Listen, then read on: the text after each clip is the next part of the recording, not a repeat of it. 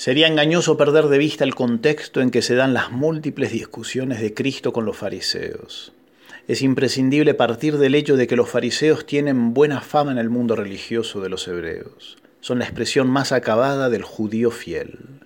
Para ellos son los aplausos, los vítores y elogios.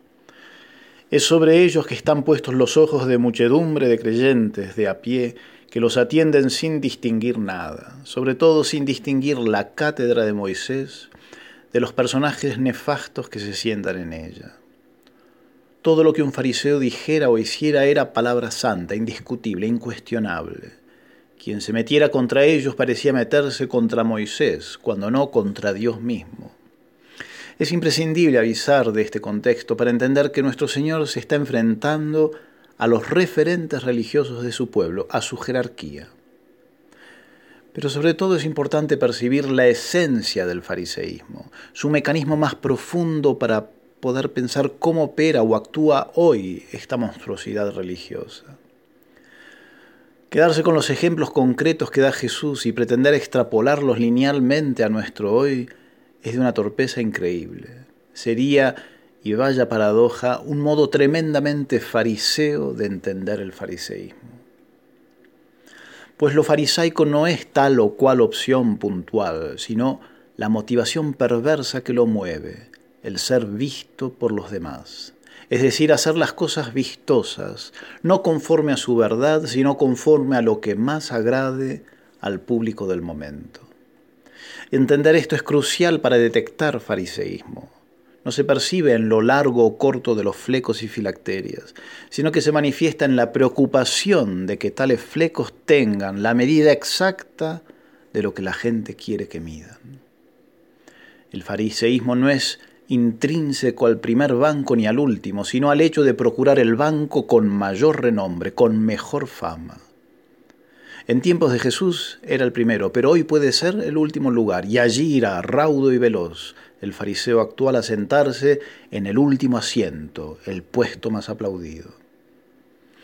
Si el Señor hubiera tenido que ejemplificar hoy al fariseo, seguramente hubiera dicho, achican las filacterias y acortan los flecos de su manto. Pues es eso lo que hoy genera ser vitoriados en las plazas y elogiados en los medios. No importa la verdad, importa quedar bien, importa agradar, importa lo que vende, lo que vende en materia religiosa, claro está. El fariseísmo es la hipocresía en su versión más atroz, la hipocresía religiosa, la más brutal corrupción de lo óptimo. Por eso el fariseo no cuenta con una forma o color determinados, lo suyo es justamente el cambiante arte del camaleón, la astucia con que mutar mimetizándose con su entorno. El fariseo es hábil perito en camuflarse y adaptarse a los tiempos que corran. Ellos, los tiempos, le indicarán al fariseo si la filacteria haya que alargarla o acortarla, no la verdad.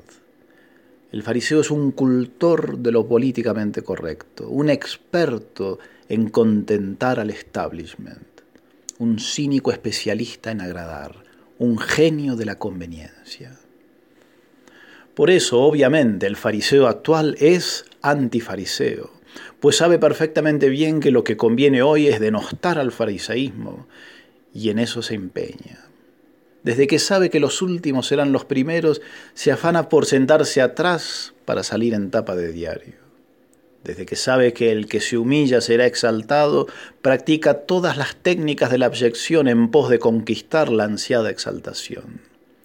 No ama la verdad que hay en el último lugar y la humillación, solo entiende que son imprescindibles y funcionales a su objetivo, la primacía y la exaltación.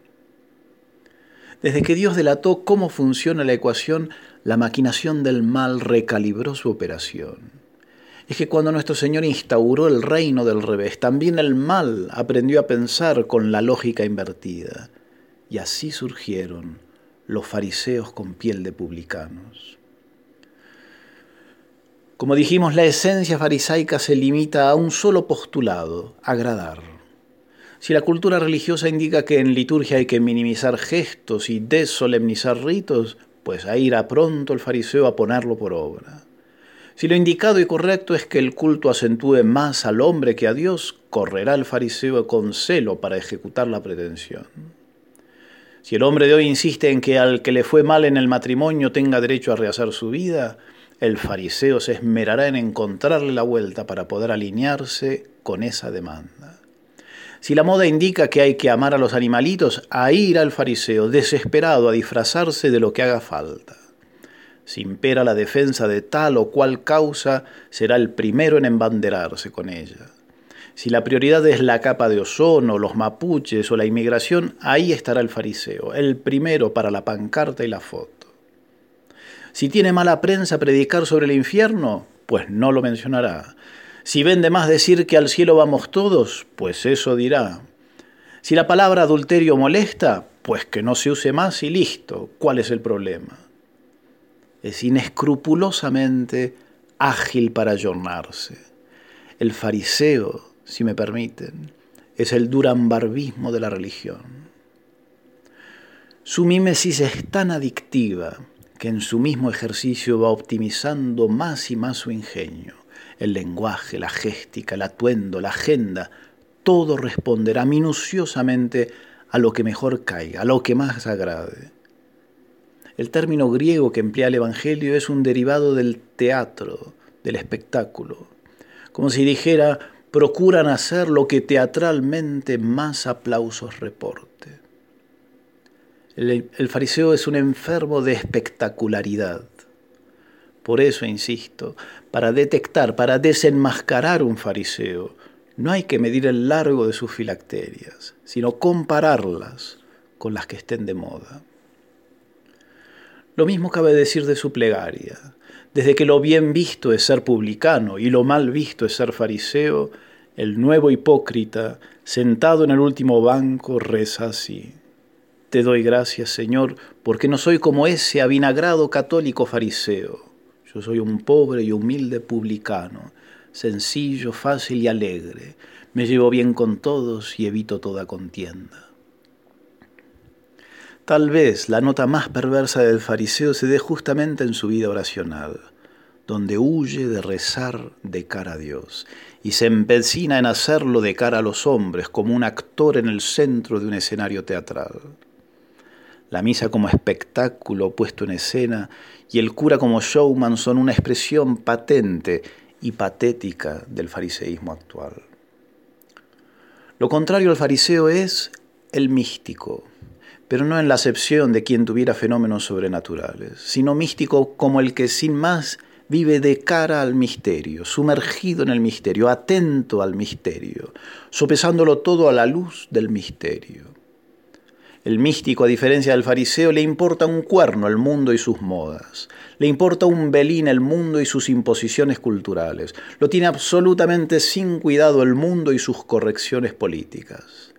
Vive como un marginal, como un excéntrico, como un loco por Cristo, ajeno al qué dirán, despreocupado de su imagen, de su fama, de su buen nombre. El místico se enorgullece de ser despreciado, burlado, malentendido, difamado, atacado por defender un evangelio que es escándalo para algunos y locura para otros, pero para él sabiduría y ciencia de Dios concédenos, Señor y Dios nuestro, abrazar la libérrima vía mística y escapar de todas las formas de fariseísmo que nos acechan y esclavizan. Por Cristo nuestro Señor. Amén.